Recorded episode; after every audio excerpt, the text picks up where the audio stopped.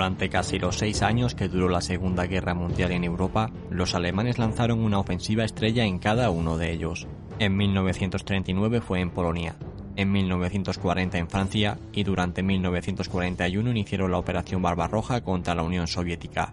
Posteriormente, ya en 1942, el objetivo de estas ofensivas fue tratar de derrotar a sus enemigos y concluir la guerra. Así pues, en ese mismo año de 1942 se lanzaron hacia el Cáucaso y Stalingrado y finalmente en 1943 lo hicieron contra el saliente de Kursk, siendo esta la última gran ofensiva de verano en el frente oriental. Para el verano de 1944, el ejército alemán estaba muy desgastado y concentró todas sus fuerzas para intentar rechazar la invasión aliada de Normandía, cosa que tampoco pudo lograr. El descalabro del frente occidental durante agosto de ese año se suma al que se había producido un mes antes en el frente oriental, con lo que para principios de septiembre los ejércitos aliados avanzan a toda velocidad a la frontera original de Alemania.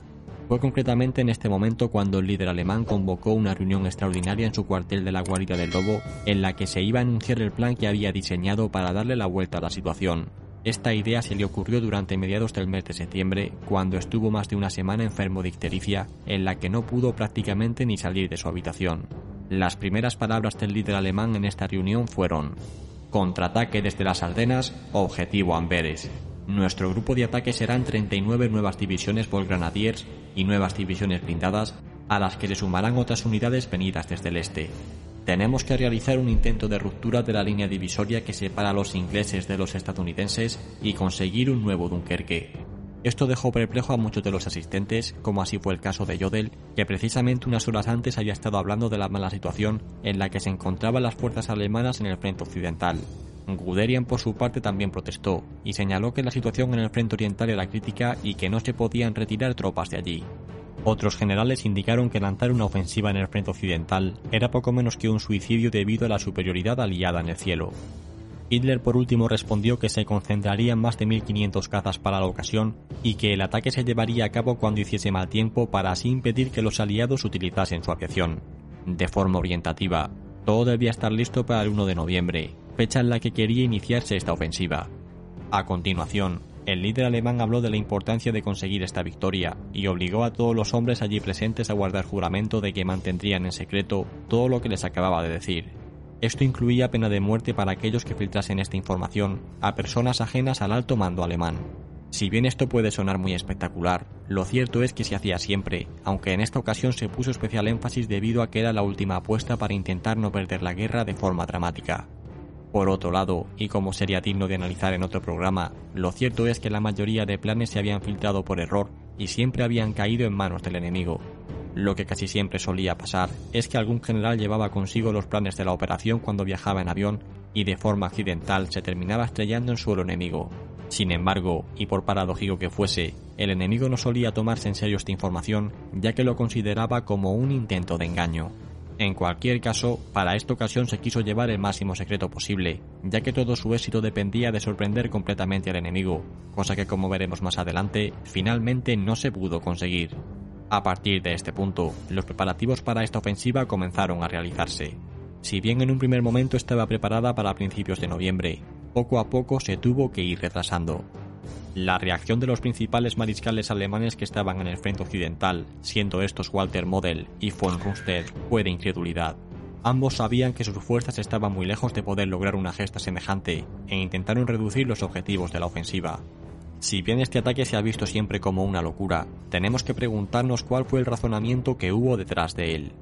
Hitler comentó que permaneciendo a la defensiva no iban a evitar la derrota, por lo que tenían que juntar a sus mejores unidades para intentar un último golpe audaz con el que poder beneficiarse. Estaba claro que en aquellas fechas el ejército alemán ya no tenía la capacidad para lograr una victoria total sobre sus enemigos, pero había otras opciones a las que creían que podían aspirar. Básicamente el objetivo era conseguir una paz negociada antes de que los aliados llegasen a Berlín. Para conseguir esto necesitaban asestar una fuerte derrota a los aliados que les diese una mejor posición para negociar. Su mejor opción era desestabilizar la alianza que tenían los aliados, a la que el líder alemán llamaba una alianza antinatural, o bien conseguir el final de las hostilidades en un frente de combate para poder centrarse por completo en el otro. Así pues, y con este objetivo, la pregunta era dónde lanzar esta última carta. Si la lanzaban en el frente oriental, esas 32 divisiones serían absorbidas y neutralizadas por las descomunales fuerzas del Ejército Rojo. Si lo hacían en el frente italiano tal vez podrían avanzar y llegar incluso hasta Roma, pero eso no serviría para nada. Sin embargo, en el frente occidental sí podían conseguir algún tipo de logro. El líder alemán creía que dos ejércitos panzers podrían dividir a los aliados occidentales y obligar a los canadienses a abandonar la guerra e incluso a los británicos si conseguían otro Dunkerque. De salir bien esta ofensiva con destino a Amberes, conseguirían además arrebatarles ese importante puerto y retrasar así sus suministros y poner fin a la amenaza aliada sobre la cuenca del Ruhr. Por último, esta ofensiva se realizaría por el sector de las Ardenas, que era una zona que estaba débilmente protegida por los aliados, debido a que no consideraban que los alemanes pudiesen atacar por ahí. Tal y como había ocurrido en 1940 en el ataque alemán sobre Francia, ahora se quería repetir una acción similar. Si bien en 1940 con los débiles Panzer I y II la ofensiva había salido bien, con el potente armamento que ahora tenía Alemania, las previsiones eran aún mejores. Sin embargo, y como analizaremos más adelante, precisamente este fue un elemento que se le volvió en su contra. En cualquier caso, tal y como vemos, la intención era muy buena y de poder realizarse tal y como se había planeado, sí que tendría bastante impacto en el desarrollo de la guerra durante los próximos meses. Durante todo el mes de octubre se produjeron una serie de reuniones para ultimar todos los detalles de la operación, que en un primer momento se llamó Operación Guardia en el Rin. Este nombre se ideó para que en caso de filtrarse al enemigo, diese la impresión de que los alemanes estaban preparando para una fuerte defensa y no para atacar. En estas reuniones tanto Model como Rusted intentaron convencer a Hitler para que lanzara una operación más pequeña, con el objetivo de hacer algún pequeño cerco de tropas estadounidenses y cercar a un par de divisiones, el líder alemán por su parte comentó que si bien eso podía hacerse sin asumir riesgos, no cambiaría nada en el resultado de la guerra, por lo que debían apostarlo todo en una operación más audaz. Así fue como la ciudad de Amberes se convirtió en el último punto de máximo esfuerzo del ejército alemán en la Segunda Guerra Mundial. Y es que tenemos que recordar que si hubo un ejército que siguió la máxima militar de que la mejor defensa es un buen ataque, ese fue el alemán. De hecho, cuando los alemanes hablaban de defensa, de lo que verdaderamente estaban hablando era de contraataque. Esto fue algo que hicieron durante toda la contienda, aunque fue especialmente llamativo en esta etapa final. Las operaciones despertar de primavera o solsticio son prueba de ello. Como vimos en aquel programa en el que analizamos una conversación entre Himmler y Raus, muchos generales alemanes no estaban de acuerdo con esta forma de proceder, pues estos ataques prácticamente suicidas no tenían ningún sentido. En su lugar proponían hacer acumulación de fuerzas para llevar a cabo una ofensiva más grande o establecer mejores defensas.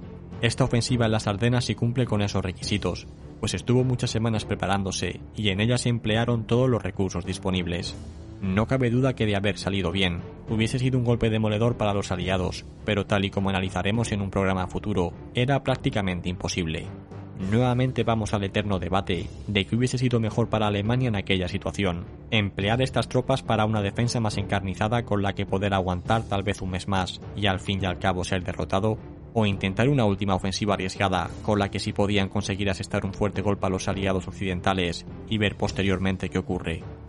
Bien, pues hasta aquí este programa con el que espero que hayáis entendido el significado de esta última gran ofensiva alemana y lo que pretendían con ello. Estaros atentos a los próximos días porque subiremos un programa especial en el que analizaremos los motivos de su fracaso. Os dejo en la descripción ese programa que hemos comentado sobre la charla que tuvo Himmler con Raus, la cual os aseguro es muy interesante. Gracias a todos por formar parte de esta comunidad, especialmente a los patrocinadores que hacen esto posible. Suscríbete y comparte este programa si te ha gustado y nos vemos en el próximo. Hasta pronto.